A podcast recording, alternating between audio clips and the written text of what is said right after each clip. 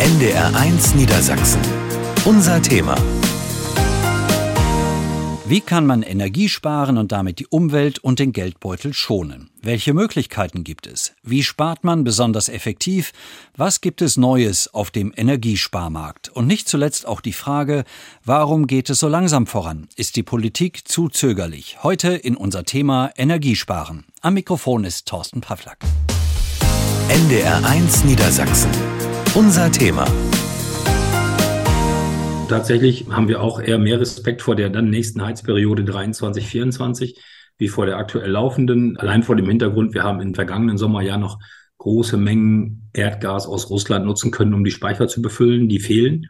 Wichtig ist es eben jetzt, Erdgasmengen auch beispielsweise ja über die Terminals, die jetzt schon installiert sind und hoffentlich noch über ein, zwei weitere und eben über andere Quellen, sprich Belgien, Holland, Frankreich in Richtung Deutschland zu bekommen, sodass wir auch im nächsten Jahr die Speicher da ordentlich gefüllt kriegen sagt Peter Obermeier, Chef des Teutoburger Energienetzwerk EG mit Sitz in Hagen am Teutoburger Wald. Der bisher milde Winter hat die Sorgen um großflächige Stromausfälle und eine Gasmangellage etwas gedämpft. Aber an der grundsätzlichen Lage hat sich noch nichts geändert. So sind Energie und Wärme im Schatten des Ukraine-Krieges auch im Frühjahr 2023 weiterhin wichtigste Themen. Themen, die auch mit einer gehörigen Frustration über die eigene Abhängigkeit versehen sind und gleichzeitig eine Welle von Ideen und Innovationen freigesetzt haben. Die Bereitschaft der Bevölkerung und der Wirtschaft, im eigenen Haus und in der Firma Energie zu sparen, ist gezwungenermaßen gestiegen. Das Interesse zum Beispiel private Photovoltaik zu nutzen wächst. Matthias Wieschemeyer ist Leiter des Ingenieurbüros Mull und Partner in Osnabrück. Er sieht auch gute Möglichkeiten für Bürger, die in älteren, energetisch nicht optimalen Gebäuden wohnen. Es gibt verschiedene Möglichkeiten. Zunächst sollte eine Bestandsaufnahme des Gebäudes erfolgen ob Chancen hinsichtlich einer energetischen Sanierung zielführend und auch unter wirtschaftlichen Aspekten zielführend sind. Neben der Dämmung des Hauses, dem Einbau neuer Fenster, wird sehr häufig auf die Heizungsanlage verwiesen. Das sind natürlich auf der einen Seite die viel zitierten Wärmepumpen, aber auf der anderen Seite gibt es natürlich aber auch noch Ersatzbrennstoffe, die gewählt werden könnten, wie zum Beispiel Pellets im Ein- und Mehrfamilienhaus, durchaus eingesetzt werden können. Eine Wärmepumpe verringert sehr effektiv den Energieverbrauch. Sie funktioniert, so Matthias Wieschemeyer, wie ein umgedrehter Kühlschrank. Eine Wärmepumpe erzeugt aus einer niedrigen Temperatur, wie sie zum Beispiel aus Umweltwärme im Bereich des Bodens, Grundwassers oder auch der Luft vorliegt. Aus diesen niedrigen Temperatur wird durch Kompression höhere Temperatur erzeugt. Dazu wird natürlich ein gewisser Anteil an Strom verwendet, aber dieser Anteil ist ungefähr ein Viertel bis ein Fünftel der nachher erzeugten Energie. Das heißt, aus einer Kilowattstunde Strom erzeuge ich vier bis fünf Kilowattstunden thermische Energie. Und dadurch gewinne ich natürlich einen Mehrgewinn für mein Haus, für meine Temperierung meines Hauses. Wärmepumpen sind eine gute Möglichkeit, Energie zu sparen. Aber Wärmepumpen sind teuer. 200.000 wurden 2022 in Deutschland eingebaut. Bei 40 Millionen Häusern ein Tropfen auf dem heißen Stein. Und es bleibt die Frage, was passiert, wenn die Energiepreise sinken? Doch es gibt natürlich noch weitere Möglichkeiten, die Energiekosten zu senken und damit dem Geldbeutel und gleichzeitig der Umwelt zu helfen. Ich bin Familienvater von vier Kindern und ich habe mir vor Jahren mal die Frage gestellt, wenn du denn irgendwann mal von dieser Welt gehst, kannst du die Frage, hast du alles dafür getan, deinen Kindern eine lebenswerte Welt zu erhalten, mit ruhigem Gewissen mit Ja beantworten? Da kamen bei mir Zweifel auf. Das war der Grund, eine Firma zu gründen, die den Menschen helfen kann, einen Beitrag zum Klimaschutz zu leisten. Die Firma Klimaschutz Einfach hat ihren Sitz in Eltville am Rhein. Peter Krautwald ist der Vertriebsleiter Nord. Die Firma vertreibt ein Produkt, das dazu beiträgt, Heizungen energieeffizienter, also sparsamer zu machen. Das Produkt ist eine Flüssigkeit. Sie heißt Endotherm und wird in Großbritannien schon lange verwendet. Gleich ob Gas- oder Ölheizung, ob Pelletheizung oder Wärmepumpe. Eine Wärmequelle erhitzt das Wasser in der Heizung und verteilt das dann warme Wasser über die Heizungskörper in der Wohnung. Das Wasser läuft wieder zurück, wird wieder erwärmt. Ein Kreislauf. In diesen Kreislauf füllen wir dieses Endotherm. In dem Kreislauf ist ja Heizungswasser vorhanden. Wir füllen auf 100 Liter Heizungswasser eine Liter Endotherm auf. Nur eine Liter, muss man sagen. Um mal eine Größenordnung zu nennen. Bei einem Einfamilienhaus brauchen Sie im Durchschnitt so um die zwei Liter an Endotherm. Und was passiert jetzt? Es erzeugt verschiedene Effekte beim Wasser. Das Ergebnis ist am Ende, wir sparen bis zu 15 Prozent der Energiekosten und dementsprechend, weil wir Energie reduzieren, bis zu 15 Prozent auch des CO2-Ausstoßes. Endotherm ist eine Flüssigkeit, eine organische Lösung, die vollständig abbaubar ist. Sie hat, so Peter Krautwald, verschiedene Effekte. Zum einen wird das Wasser schneller aufgeheizt. Es kann im Raum schneller seine Wärme in den Raum abgeben und der Raum bleibt auch länger warm. Wasser ist ein besonders geeigneter Stoff für eine Heizung. Seit über 100 Jahren wird es eingesetzt. Es hat aber einen Nachteil. Es ist relativ träge. Stellen Sie sich vor, Sie haben die Raumtemperatur auf 21 Grad eingestellt und jetzt wird diese Temperatur unterschritten, es wird Wärme angefordert und dann kommt im Prinzip dieser Effekt der Überhitzung. Der Raum wird dann nicht auf 21 Grad aufgeheizt, sondern er wird auf 22, 23 Grad quasi überhitzt, was ja am Ende des Tages reine Energieverschwendung ist, weil wir wollen den Raum ja gar nicht höher aufheizen. Und dieses Endotherm wirkt wie so ein Regulatorium. Man kann sich das so ein bisschen im Vergleich vorstellen. Sie fahren mit dem Auto in einer 30er Zone. Jetzt fahren sie da durch, ganz normal, geben Gas, geben mal ein bisschen weniger, mal ein bisschen mehr. Sie fahren so mal 28, mal 32. Also richtig, die 30 halten sie nie so richtig ein. Und das ist ja auch Energieverschwendung, weil ständig etwas schneller, etwas langsamer, etwas schneller fahren. Und dieses Endotherm wirkt so wie so eine Art Tempomat. So, wenn Sie ein Tempomat beim Auto einlegen, fahren Sie ja energieoptimiert. Und das heißt, für die Heizung übertragen, diese Überhitzung auf 22, 23 Grad, die findet in dem Maße längst nicht so statt. Wir haben auch eine ganz leichte Überhitzung, aber eine deutlich abgeflachte. Und das ist ein ganz wesentlicher Effekt, wodurch die Energie eingespart wird. Endotherm ist also ein Zusatz, ein Additiv, das dem Heizungswasser beigefügt wird. Ein sehr einfacher und schneller Vorgang. Es verbessert, so die Hersteller, die physikalischen und thermischen Eigenschaften des Wassers. Und es kostet nicht viel. Rund 500 Euro, so Peter Krautwald, für ein Einfamilienhaus. Etwa alle fünf Jahre muss es ersetzt werden. Endotherm ersetzt nicht die anderen Sanierungsmaßnahmen wie Hausdämmung, Erneuerung der Fenster und Heizungsmodernisierung oder Austausch. Es optimiert die Leistung der jeweiligen Heizungshersteller.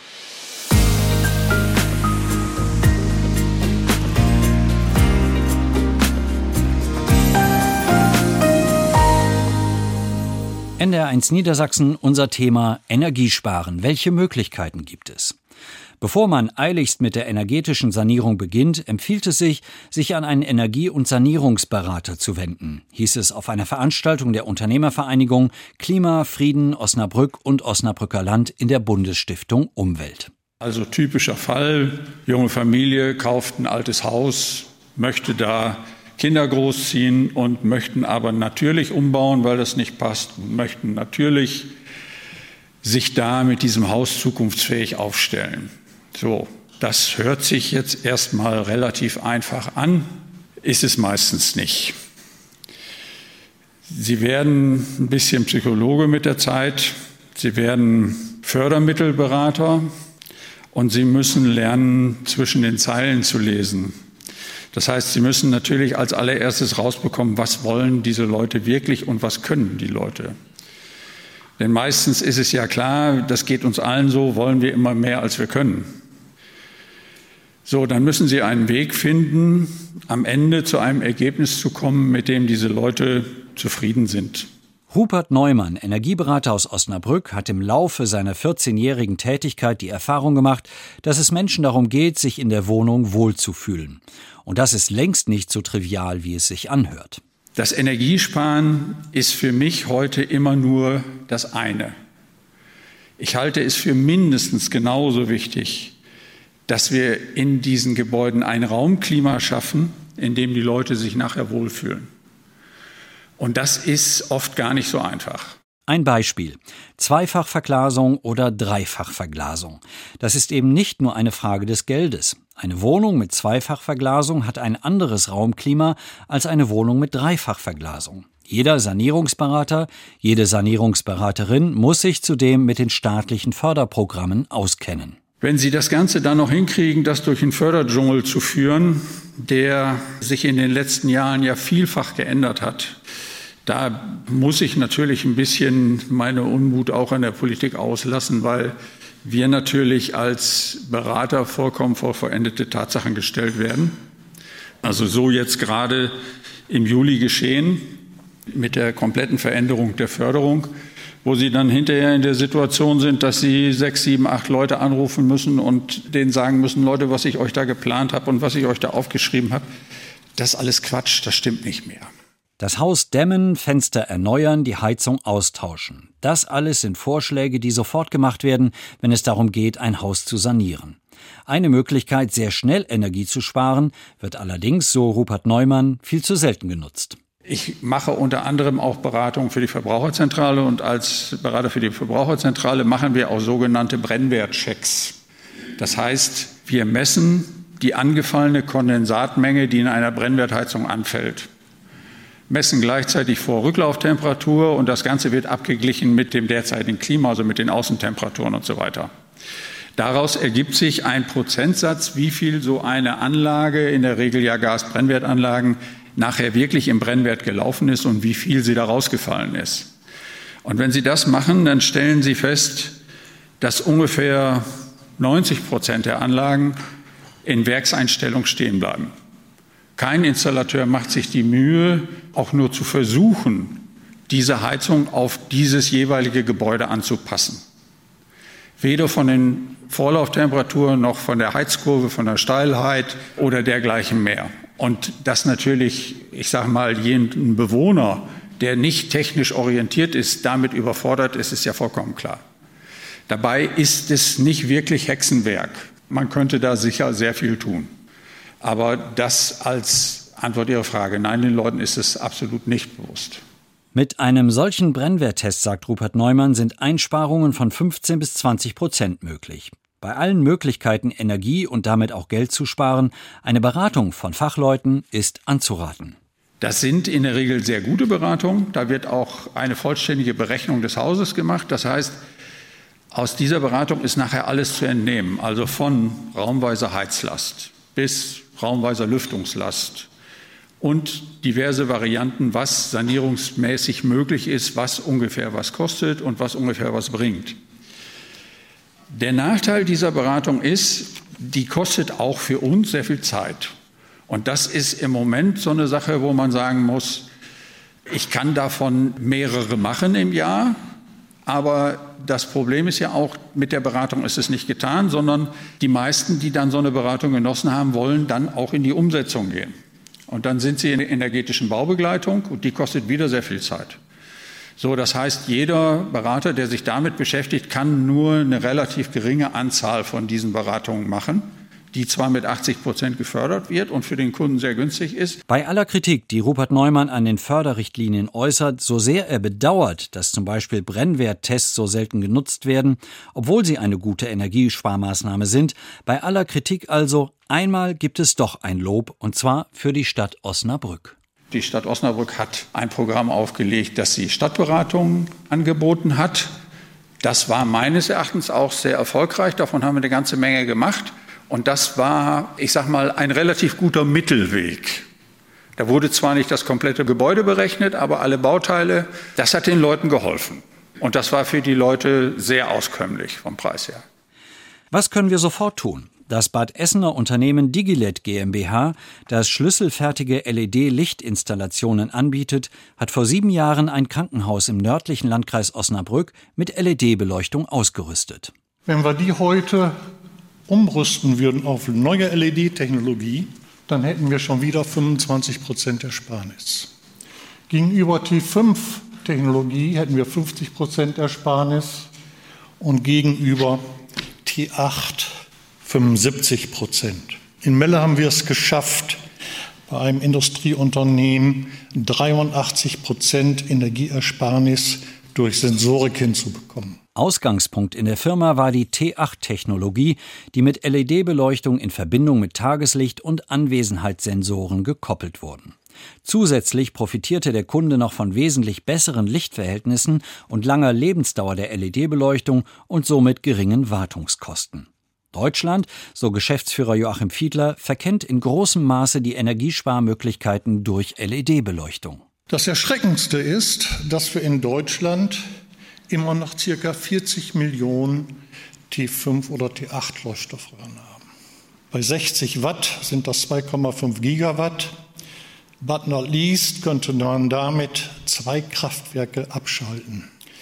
Und wenn die Strompreise bis 2025 um circa 70 Prozent steigen, die 70 Prozent beziehen sich auf den Preis vor dem Ukraine-Krieg, dann ist das richtig Geld, welches Unternehmen sparen. Des Weiteren, wenn ich Energie spare, spare ich auch CO2. CO2-Zertifikate können vermarktet werden und sind bei Großunternehmen auch eine erträgliche Einnahmequelle. Beispiel: Eine Produktionsfirma mit 800 Leuchten mit jeweils ca. 125 Watt und das bei 365 Tagen ergibt das einen Verbrauch von ca. 90.000 Kilowattstunden. Wenn ich das auf LED umrüste, komme ich noch auf 39.000 Wattstunden. Also ich spare im Jahr 17.476 Euro bei 35 Cent und habe das Ganze ohne Sensorik in 3,5 Jahren amortisiert. Wenn wir das auf einem Krankenhaus umlegen, 1912 Leuchtpunkte, 212.000 Kilowattstunden, mit LED 84.450, das sind tatsächliche Werte übrigens, dann sparen wir dort 36.466 Euro. Nicht nur im privaten Bereich lassen sich, wenn man die herkömmliche Glühbirne und die alten Leuchtstoffröhren durch LED-Lampen ersetzt, viel Energie und damit Geld sparen.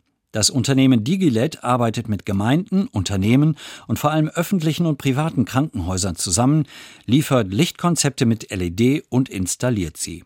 Trotz der Einsparmöglichkeiten zögern zum Beispiel öffentliche Krankenhäuser, auf LED-Lichtkonzepte umzusteigen. Joachim Fiedler. Da ist es die Liquiditätsfrage, dass dort verfügbares Geld ganz einfach woanders benötigt wird. Die Krankenhäuser, die sich für eine LED-Lichtinstallation entschieden haben, sind, was die Finanzierung angeht, ganz unterschiedliche Wege gegangen. Ein Beispiel aus dem Raum Fechter. Das ist mit einer Art Miet Pachtmodell finanziert worden von dem Krankenhaus über fünf Jahre. Ankum, das läuft über sechs Jahre und danach geht das dann immer in den Besitz des Hauses über. Und Nils Stehensen Kliniken haben wir diverse, nehmen wir mal das Marienhospital, das ist Cash bezahlt worden. Die haben gesagt, bei uns rentiert sich das in 1,8 Jahren, das zahlen wir so, wir wollen nicht Zinsen bezahlen. Und dann gibt es noch die privaten Kliniken. Solche Häuser sagen, ich investiere dieses Geld, was ich für die Beleuchtung bezahlen muss, lieber in einem neuen OP und pro OP habe ich am Tag fünf OPs und eine OP am Herzen bringt mir so und so viel. Das ist eine bessere Rendite. Die Umwelt interessiert mich nicht. NDR1 Niedersachsen. Unser Thema. NDR1 Niedersachsen unser Thema. Energiesparen. Welche Möglichkeiten gibt es? Peter Obermeier ist seit 2014 im Vorstand der Teutoburger Energienetzwerk EG, kurz TEN genannt, und seit Mai 2019 Vorsitzender der Genossenschaft. Die TEN versorgt die Gemeinden Hagen am Teutoburger Wald, Bad Lahr, Hilter am Teutoburger Wald, Bad Iburg, Glandorf mit Strom, Erdgas und Fernwärme. Als regional aufgestelltes Unternehmen hat die TEN ihre Ohren besonders nah am Kunden. Michael Hafemann im Gespräch mit Peter Obermeier über die Situation der Energieversorger. In den letzten Monaten durch die Presse geisterten alle möglichen Horrorszenarien, was die Energieversorgung angeht. Wie stellt sich das aus der Sicht eines äh, regionalen Versorgers dar? Wie habt ihr euch vorbereitet? Haben deine Kunden Sorgen? Haben die sich gemeldet? Vorbereitet als Netzbetreiber TEN haben wir uns natürlich, indem wir schon immer eigentlich ein ordentliches Krisenmanagement hier aufgesetzt haben, wo sauber geregelt ist, wie wir im Fall der Fälle bei größeren Ausfällen der Stromnetze oder Gasknappheit oder Gasversorgungsunterbrechungen in größerem Ausmaß entsprechende Szenarien abgebildet haben, wie wir damit umgehen. Was wir festgestellt haben, ist eine ganz große Unsicherheit, insbesondere bei Gewerbekunden, die natürlich Angst darum haben oder hatten, wie kann ich meine Produktion hier aufrechterhalten. Ganz unabhängig vom Preis war erstmal überhaupt nur die Sorge, bekomme ich überhaupt Erdgas im Fall der Fälle? Und was wir auch festgestellt haben, ist, dass Kommunen plötzlich auch in größerem Stil sich um dieses Thema Gasmangellage bemüht haben und auch Krisenstäbe eingesetzt haben, an denen wir mit unseren Kommunen, in denen wir tätig sind, hier im Südkreis, natürlich auch mitgearbeitet haben. Wie viele Neuanlagen habt ihr verbaut im Bereich Photovoltaik und diese Dinge? Also wir haben tatsächlich nur Neuanlagen im Bereich Photovoltaik ans Netz genommen hier die wir nicht selber gebaut haben, sondern eben Kunden oder Anschlussnehmer in unserem Netzen. Das waren rund 1000 in einem Einzugsgebiet von ungefähr 40.000 Einwohnern. Kommen die Menschen da auf euch zu oder informiert ihr, wie funktioniert das? Ist der Umgang anders geworden mit den Stromkunden? Der Umgang mit den Energiekunden ist natürlich nicht anders geworden. Wir sind mit unseren Kunden immer schon fair und ehrlich umgegangen und bemühen uns auch nach wie vor um bestmögliche Informationen für alle Kunden. Natürlich sind die Kunden aufgrund der vielen Anpassungen, Änderungen, Dezemberhilfe, Gaspreisdeckel. Dann hatten wir zwischendurch ja mal dieses Thema Gasumlage, was ja angekündigt wurde, ganz groß und kurz vorher zurückgezogen wurde. Das hat hier in den Kundenzentren natürlich für immensen Aufwand gesorgt, den man teilweise auch wirklich nur schwierig beherrschen konnte. Aber ich denke, dass wir insoweit auf die Kunden einwirken konnten, dass da alle Kunden auch das bekommen haben, was ihnen zusteht und äh, was auch nach Recht und Gesetz mittlerweile vorgegeben ist. Wie sind jetzt die Perspektiven, wenn du jetzt auf den Rest des Winters schaust? Bist du da ruhig? Also ich für unseren Teil ja, wir sind kein Gasförderer. Wir müssen uns darauf verlassen, dass die Gasmengen beispielsweise aus dem Netz uns auch zur Verfügung gestellt werden. Wir haben selber eine kleine Speicherbeteiligung, die entsprechend auch noch ordentlich gefüllt ist. Die Mengen könnten wir gegebenenfalls vielleicht sogar noch nutzbar machen. Glaube ich, dass wir nach dem jetzt bisher milden Winter für den Rest des Winters hier in Summe in Deutschland noch ganz gut durchkommen werden. Auf der Stromseite habe ich immer so ein bisschen Bedenken über das, was da gerade so in der Öffentlichkeit immer diskutiert wird, äh, mögliche Blackouts etc. pp. Da werden Szenarien gemalt, die, die Leute stark verunsichern.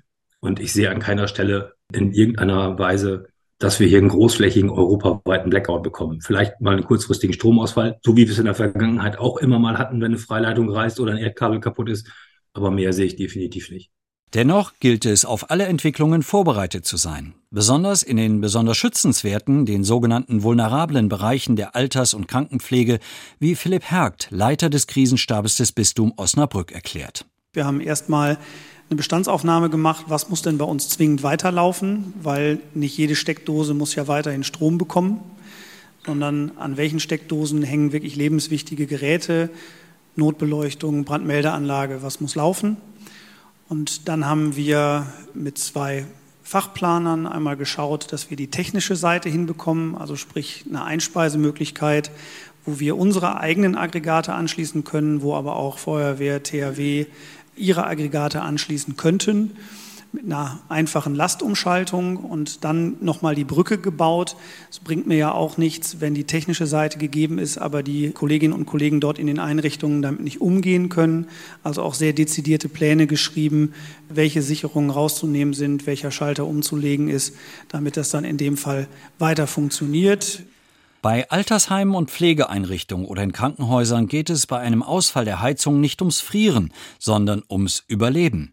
Das Auskühlen von Patienten muss entsprechend unbedingt verhindert werden. Wir können natürlich nicht die ganze Einrichtung dann immer weiter beheizen, aber wir haben abgeschlossen die Beschaffung von zwei Dieselheizungen, die also mit Warmluft arbeiten und versuchen jetzt gerade noch zwei Heizungen auf Anhängern zu bekommen, die quasi dann an die jeweiligen Heizsysteme von unseren besonders kritischen Einrichtungen angeschlossen werden können.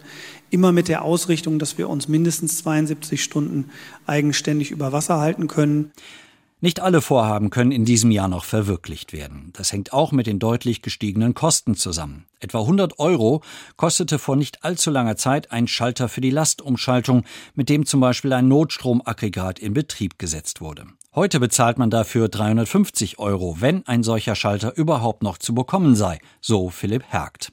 Wir werden nicht an jeder Einrichtung irgendwie ein Aggregat stellen. Wir werden auch nicht jeder Einrichtung ein eigenes Atomkraftwerk in den Keller bauen.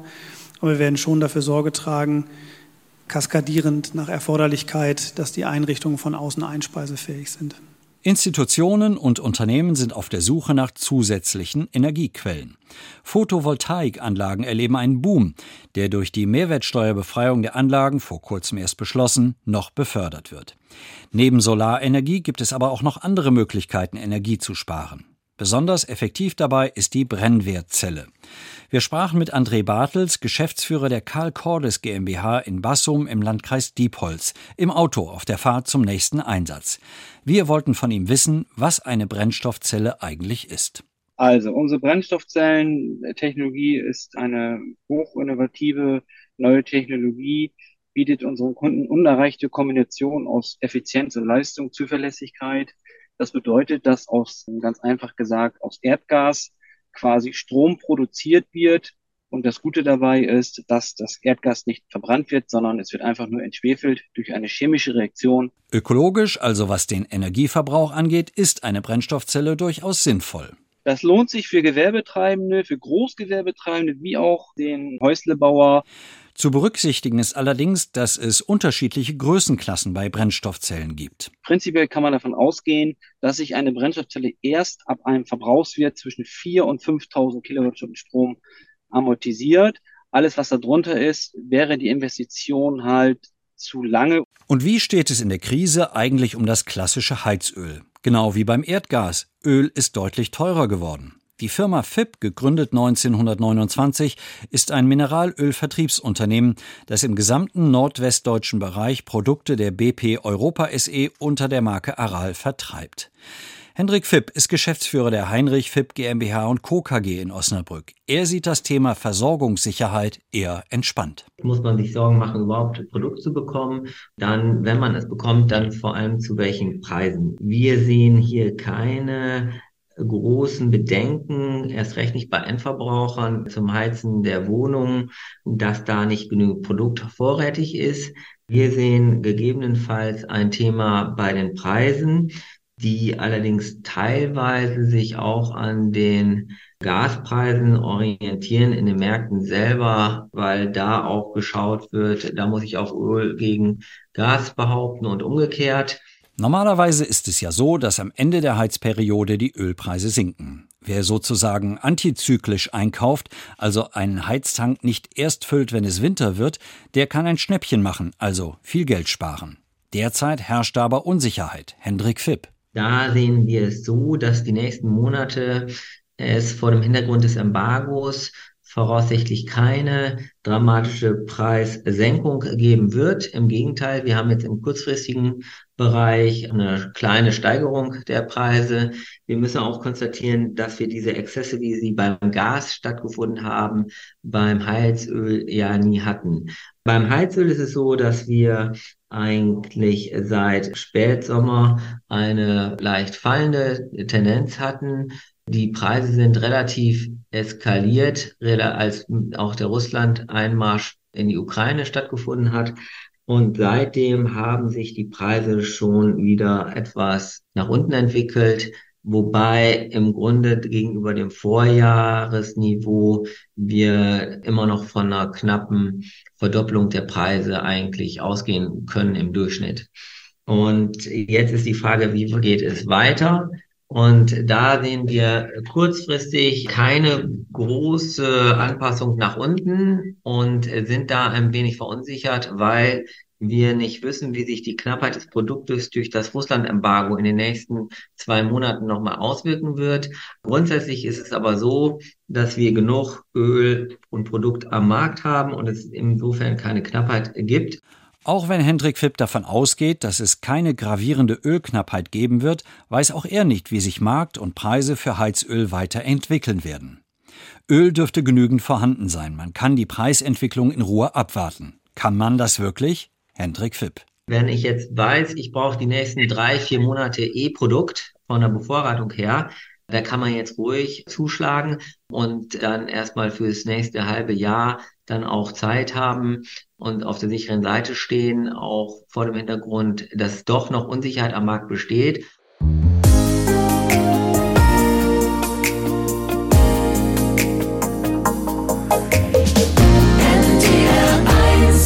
Es gibt von Photovoltaik über die Brennstoffzelle bis hin zum cleveren Heizöleinkauf also Dinge, die man selbst regeln kann. Was der Ukraine-Überfall aber auch deutlich gemacht hat, ist, dass die Abhängigkeit von internationalen Lieferketten, von selten demokratischen Energielieferanten und selbst die von hochprofitorientierten Verbündeten so für Deutschland nicht zukunftweisend sein kann. Es ist deutlich, dass grundsätzliche und nachhaltige Veränderungen notwendig sind. Und diese Veränderungen betreffen nicht nur die Energiepolitik. Tempo 130 auf Autobahnen, weniger Fleischkonsum, Verbot von Plastikverpackungen, Verbot von Inlandsflügen. Jedes dieser Stichworte lässt bei vielen Bürgern und Bürgerinnen, Politikern und Politikerinnen den Blutdruck gefährlich ansteigen. Auch in den Medien zeigen sich rasch heftige Reaktionen. Zum Beispiel als 2011 der Wissenschaftliche Beirat Globale Umweltveränderungen sich in einem Gutachten für einen neuen Gesellschaftsvertrag aussprach. Dieser neue Gesellschaftsvertrag solle Veränderungen zum Wohl künftiger Generationen einleiten. Ein Autor in der Tageszeitung Die Welt sprach von Ökodiktatur pur. Und in der Frankfurter Allgemeinen Zeitung bezeichnete ein Autor die große Transformation als einen Luftballon. In der Tat ging es um Verbot und Verzicht. Und das geht, um es flapsig zu formulieren, ja nun gar nicht.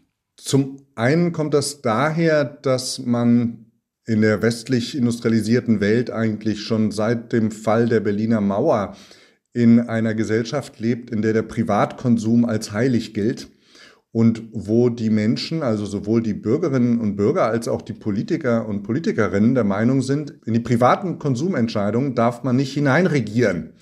Jetzt ist das mit dem Klimawandel aber so, dass man wahrscheinlich gar nicht drum rumkommen wird, da doch irgendwie Maßnahmen auf politischer Seite ergreifen zu müssen, die in dieses Konsumverhalten eben doch rein verwalten und das gestalten. Und das führt dann natürlich zu Verzicht und vielleicht auch zu Verbot. Und mit dieser Idee kann keiner leben, weil er diese Idee einfach nicht gut findet.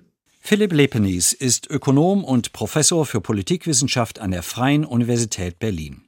Er hat in einem vor kurzem erschienenen Buch genau das thematisiert. Das Buch heißt Verbot und Verzicht. Politik aus dem Geiste des Unterlassens. Staat, halte dich aus meinen Angelegenheiten heraus, kritisiere nicht mein Konsumverhalten. So schätzt er schlagzeilenartig zusammengefasst eine weit verbreitete Einstellung ein. Was natürlich festzuhalten ist, ist, dass in dieser Vorstellung, der Staat darf mir in meine private Konsumentscheidung nicht reinreden, eine Vorstellung eines Staates vorhanden ist, der ein Gegner ist, der jemand ist, der stört, der jemand ist, der möglichst aus meinem Leben herausgehalten werden muss. Und es gibt unterschiedliche historische Erklärungen, warum das so ist. Das hat auch viel mit der Geschichte von Staatlichkeit in unterschiedlichen Ländern und Kulturen zu tun. Aber ganz besonders stark ist da natürlich der Einfluss des Neoliberalismus, der ganz bewusst das Bild aufbauen will, dass das Individuum eben nicht Teil des Staates ist und auch die Autonomie hat, außerhalb staatlichen Zugriffs zu machen, was man will. Es gibt keine Gesellschaft, es gibt nur Individuen. Dieses schon klassische Zitat der britischen Premierministerin Margaret Thatcher bringt die Sache auf den Punkt. Die noch junge Politikerin suchte nach einer zündenden Idee, wie sie sich profilieren konnte. Sie stieß oder wurde gestoßen auf die Ideen des Neoliberalismus. Der Markt richtet es, der Staat möge sich da raushalten. Eine einfache Idee und damit eine überzeugende Idee. Sie hat, indem sie diese Ideen umsetzte, einen Keil zwischen Individuum und Gesellschaft und Individuum und Staat gehauen. So sieht es Philipp Leppenis. Sein Einwand gegen dieses Modell. Aber es gibt eben Bereiche, wo das nicht klappt. Und es ist vielleicht auch nicht so, dass Markt immer das bessere Modell ist. Es gibt von George Orwell ja dieses wunderbare Wort, das Schlimme an Wettbewerben ist, einer gewinnt sie. Und genau das bringt das wirklich wunderbar auf den Punkt. Natürlich sind Märkte manchmal besser, natürlich ist ein Marktsystem erstmal per se nicht schlecht, aber man darf immer nie vergessen, dass auch in Märkten es Machtverhältnisse gibt, dass bestimmte Menschen da über die Kante fallen und nur andere davon profitieren, wie das Marktergebnis ist. Also immer da, wo Markt ist, gehört der Staat auch hin. Ich bin Ökonom genug, um zu wissen, dass das einfach die Realität ist. Alles andere ist nur Ideologie. Der Konsument ist der eigentliche Souverän des Staates. Das ist eine der zentralen Vorstellungen des Neoliberalismus. Der Konsument ist so der Herr des Marktes. Die Wirtschaft produziert nur das, was der Verbraucher haben will. So gesehen ist das Smartphone erfunden und entwickelt worden, weil der Kunde ein solches Produkt dringend wünschte. Also genau bei dem Beispiel, was Sie bringen, zeigt sich ja, wie wenig wir eigentlich Herr des Marktes sind, weil ich ja nicht glaube, dass die Existenz des Smartphones daher kommt, dass Menschen, die das vorher noch nicht hatten, weil es das nicht gab, ihre Bedürfnisse so artikuliert hatten, dass alle Ingenieure und Techniker gesagt haben, oh, die Menschen wollen ein Schokoladentafel großes Gadget haben, mit dem sie eigentlich alles machen können, was sonst zehn andere Geräte gemacht haben. Und jetzt entwickeln wir das mal. So, es passiert ja umgekehrt. Also wir sind ja als Nachfrager in fast allen Bereichen unseres Konsums die Getriebenen und eventuell auch die Verlierer, weil wir immer gezwungen werden, Sachen neu zu kaufen oder zu ersetzen, obwohl wir das vielleicht gar nicht müssten. Also die Vorstellung der Konsumentensouveränität, die ist ja lachhaft, weil die trifft ja praktisch nie zu. Die Vorstellung, angesichts des Klimawandels nachhaltiger zu konsumieren und zu produzieren, wird gerne ins Lächerliche gezogen oder polemisch als Ökodiktatur bezeichnet. Ein Begriff mit Langzeitfolgen und zugleich undemokratisch. Ja, das ist in meinen Augen auch ein ganz, ganz gefährlicher Begriff, weil wir in einer Demokratie leben und uns glücklich schätzen sollten, dass wir das tun. Und dass man über das ganze letzte Jahrzehnt eigentlich häufig aus auch ganz bestimmten politischen Ecken jeden Versuch wirklich mal transformativ zu handeln und zu wirken, weil man eben die Existenz des Klimawandels nicht negieren kann und merkt, dass das unfassbare Konsequenzen hat für die Menschen, egal wo auf der Welt, dass dann mit diesem Begriff der Ökodiktatur praktisch das Thema vom Tisch gewischt wird, das ist schon eine, eine ganz üble Masche gewesen und zeigt eben auch, das ist übrigens auch ein Erbe des Neoliberalismus, an dem auch so jemand wie Milton Friedman nicht ganz unschuldig war seit den 80er Jahren, ist, dass man dieses Klima- und Ökothema, also auch Umweltverschmutzungsthema, immer so ins Lächerliche gezogen hat. Und dass man eigentlich sich lustig gemacht hat, aber auch über diejenigen und den Habitus derjenigen, die dieses Thema vielleicht in den 70er 70er, 80er Jahren aufgebracht hat. Also erinnern wir uns mal daran, so diese, der Öko, das war ja eher eine Lachnummer, so in den 80er, 70er Jahren und nicht jemand, dem man irgendwie Glauben schenkte, weil er was zu sagen hatte. Und dieses Erbe, dass man eigentlich die ökologischen Katastrophen unseres industriellen Daseins so ins Lächerliche zieht, das merkt man auch an diesem Wort der Ökodiktatur. Philipp Lepenis ist kein prinzipieller Gegner des Marktes. Er ist ein Demokrat und scheint auch kein ausgeprägter Pessimist zu sein. Dennoch hadert er mit dem Demokratieverständnis und dem Verständnis unserer Regierungsform. Und das ist insofern fatal, weil es verkennt, dass wir in einem Land leben, in dem man ja durch unterschiedliche Meinungen auch unterschiedliche politische Maßnahmen nach vorne bringen kann. Und gut, die, die die Mehrheit haben, entscheiden dann. Aber da von einer Diktatur zu reden, da müssen sich die Leute, die das machen, schon wirklich fragen, welchen Dienst zu unserem Staat und unserer Gesellschaft damit eigentlich leisten. Jugendliche gehen auf die Straße, kleben sich dort gelegentlich fest. Sie entwickeln neue Protestformen, um Aufmerksamkeit für ihre Vorstellung von Klimaschutz und Nachhaltigkeit zu erzielen.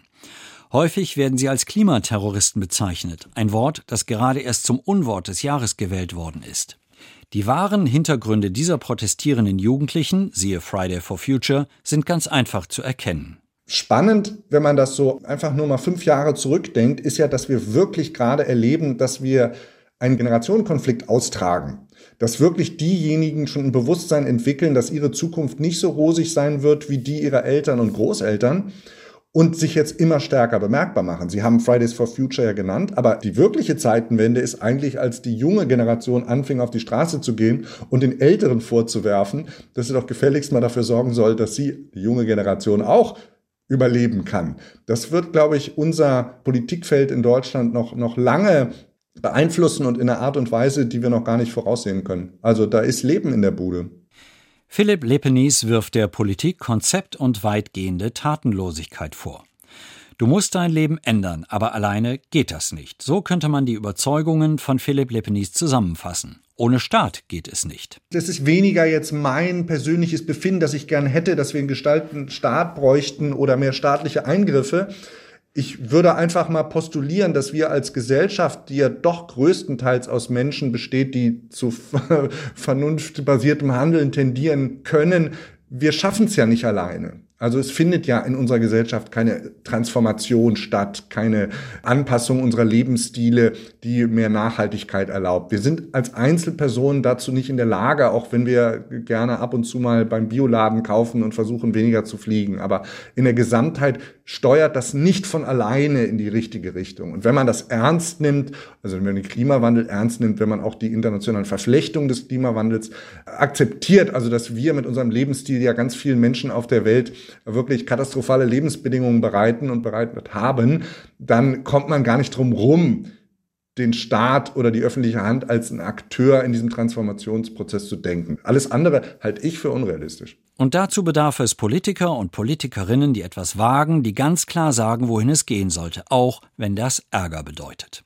Anders als der frühere Bundeskanzler Helmut Schmidt meinte, wer Visionen habe, solle zum Arzt gehen, sind nach Philipp Lepenis jedoch Visionen notwendig. Vielleicht sollte man bei dem Punkt Vision nochmal deutlich machen, dass zwar die Anpassung an den Klimawandel ja ganz viel Einschränkung bedeutet, aber gleichzeitig ja auch ganz viel mehr an Lebensqualität. Damit meine ich jetzt nicht, dass wir jetzt irgendwie nur saisonale Produkte zu uns nehmen müssen, aber wir sollten uns vergegenwärtigen, dass ein Großteil der Nachhaltigkeitstransformationspolitik in Städten stattfinden wird. Einfach weil die Mehrheit der Weltbevölkerung urban lebt mittlerweile oder sehr bald und dass auch der größte Bedarf an CO2 und CO2-emittierenden Produktionsformen und Produkten in Städten stattfindet. Insofern ist Nachhaltigkeitspolitik Stadtpolitik und wir können in unseren autogerechten Städten ganz viel machen, was zur Nachhaltigkeit beiträgt und wo garantiert alle Menschen hinterher sagen, das war eigentlich ein guter Schritt, eigentlich ist es jetzt schöner als vorher. Das kann man eigentlich in allen westeuropäischen Städten sehen, wo ja schon ganz viel verkehrspolitisch gemacht wird, wo schon ganz viel baupolitisch gemacht wird, wo der Staat da massiv eingreift und Städte verändert. Und in keiner dieser Städte hat man den Eindruck, da sieht es jetzt schlimmer aus als vorher oder dann machen die Menschen einen unzufriedeneren Eindruck als vorher. Das Gegenteil ist der Fall. Der Ukraine-Krieg und die damit verbundene Energiekrise haben der Republik den Spiegel vorgehalten und zu einer teilweise schmerzhaften Selbsterkenntnis geführt. Individuell muss genauso gehandelt werden, aber auch politisch. Staat, Unternehmen und Bürger sind in der Pflicht, sich in Sachen erneuerbare Energien, Energie- und Ressourceneinsparung und Nachhaltigkeit stärker zu engagieren. Es gibt Landkreise in Niedersachsen, in denen 90 Prozent der Hallendächer noch nicht für die Photovoltaik genutzt werden. Ein Unding. Genauso wie die Meinung, eine Windkraftanlage würde optisch stören. Deutlich ist, dass Nachhaltigkeit, Selbstbestimmung und staatliches Handeln zusammengehören. NDR 1 Niedersachsen. Unser Thema.